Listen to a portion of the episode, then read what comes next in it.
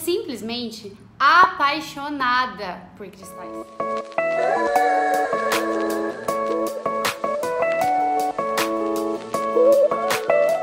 Olá pessoal, hoje a gente vai falar dos cristais.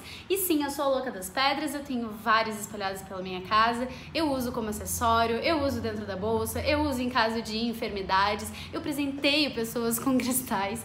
E sim, eu sou essa pessoa. Mas os cristais também são uma das minhas principais ferramentas de trabalho, porque eles fazem parte do conjunto de técnicas que eu utilizo para harmonização de ambientes.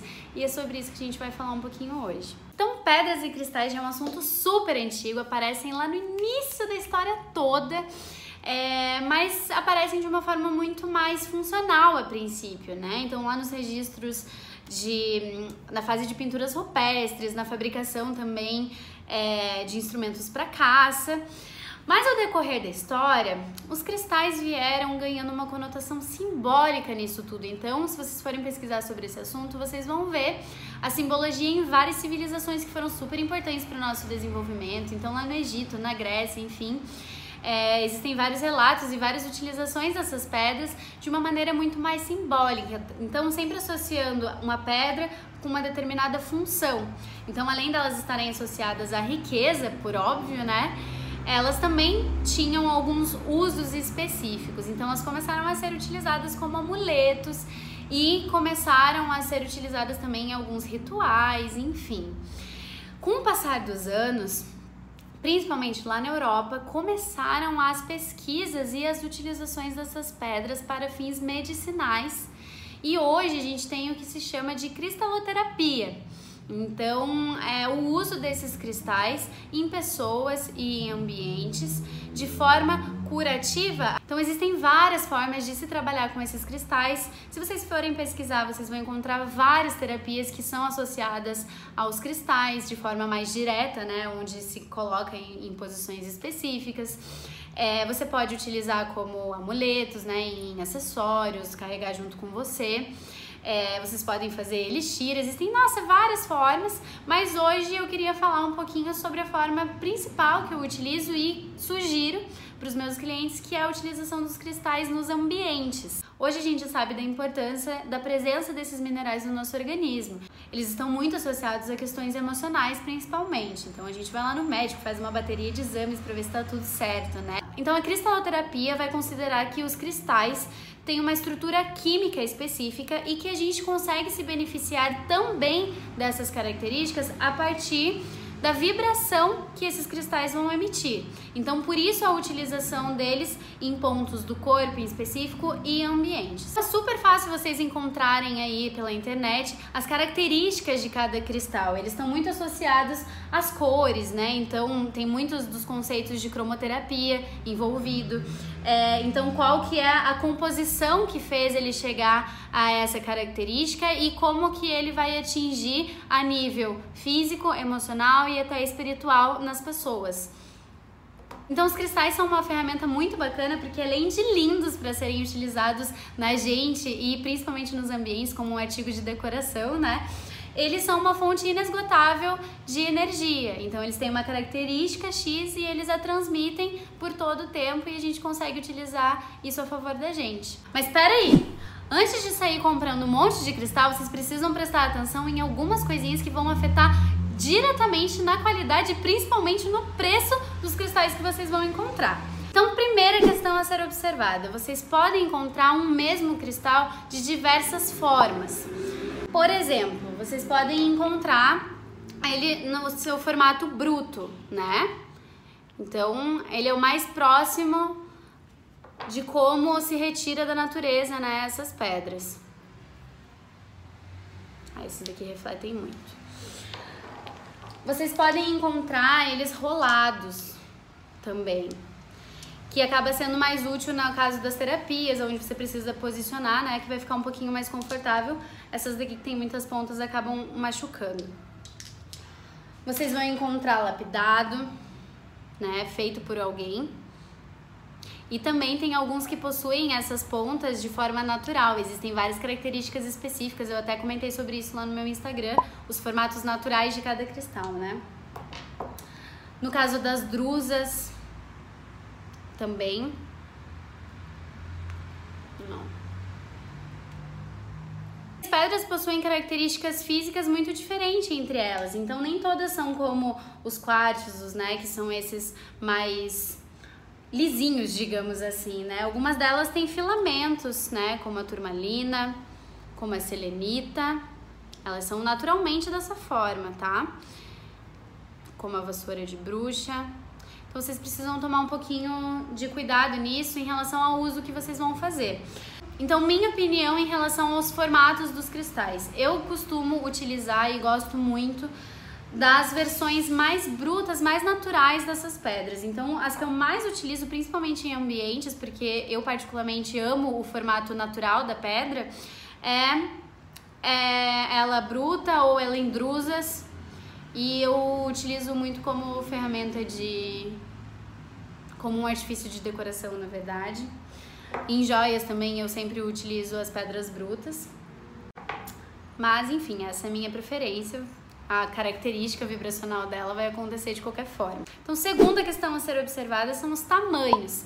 Então, como eu disse, existem várias formas de utilizar os cristais, né? É de uso individual, em ambientes, enfim. E essas pedras precisam ser proporcionais ao uso. Então, se vocês estão tratando uma pessoa, quando se coloca numa terapia, numa maca, faz sentido você utilizar uma pedrinha desse tamanho aqui, porque você está tratando um chakra, né? Você está posicionando em um lugar. Agora não me venha querer tratar uma casa inteira com uma pedra desse tamanho, né? Tem que ser proporcional.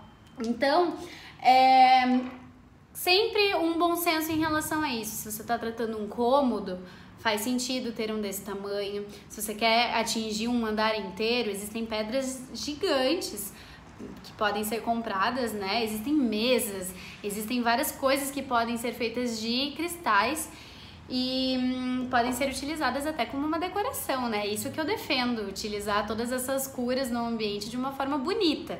Então, eu preciso levar em consideração essa questão da proporção da utilização, tá, gente? Sempre um bom senso em relação a isso. Um terceiro ponto a ser observado é a pureza do seu cristal. Então, vocês vão ver que é muito comum numa loja de cristais você ver um mesmo cristal com valores totalmente diferentes. E isso tem relação com a mistura de, de pedras que podem acontecer ali. Então, às vezes você vai encontrar uma turmalina, mas ela tem alguns outros pontinhos aqui que tem outras pedras juntos. Às vezes pode ser uma esmeralda, por exemplo, sai super mais caro, porque você tem pontinhos de uma pedra super cara.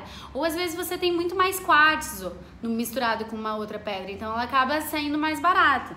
A ametista, por exemplo, quanto mais roxa, mais cara ela vai ser. O citrino também, quanto mais colorido, né, quanto mais amarelado, mais caro ele vai ser um, um quartzo, quanto mais transparente, com, quanto menos resíduos ele tiver ali dentro, mais caro ele vai ser.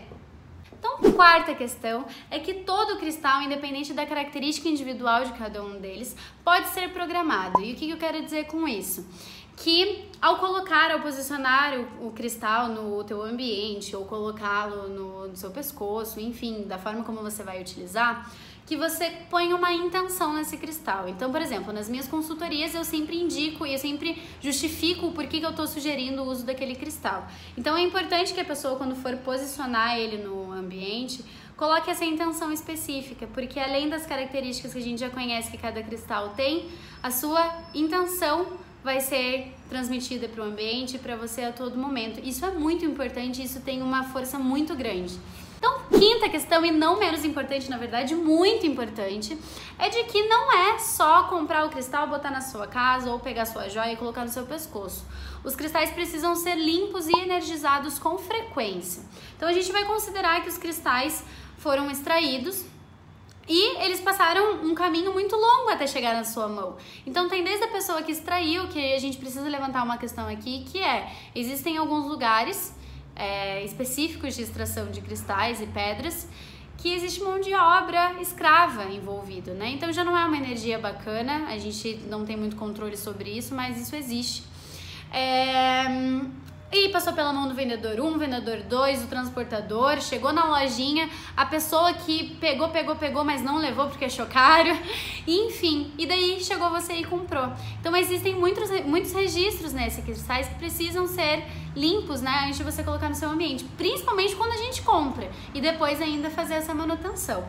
Existem várias formas é, de limpeza de cristal, várias coisas que precisam ser é, levadas em consideração. Por exemplo, você não pode limpar com água uma pedra dessa daqui. Tem pedras que se desfazem, tem pedras que mudam de cor, isso é assunto para outro vídeo.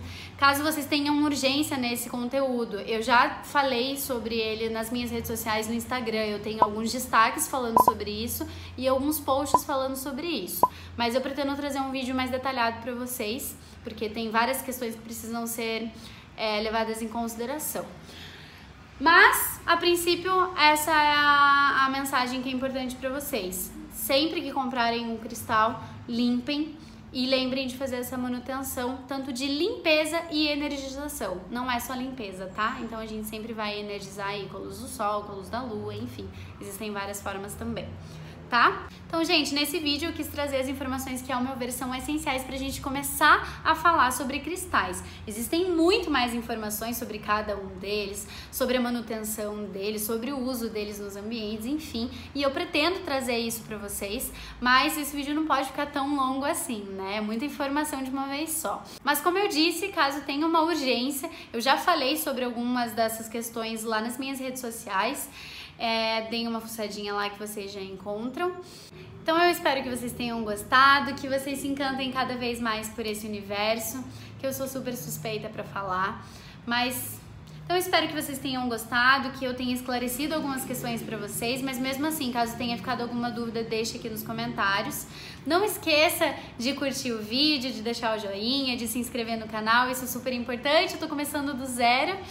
Então, é isso, gente. Eu espero que vocês se apaixonem cada vez mais por esse universo que é muito fascinante e usufruam aí das qualidades desses minerais incríveis e que podem ser muito úteis aí, muito benéficos pra gente, tá bom? Então, um beijo e até a próxima!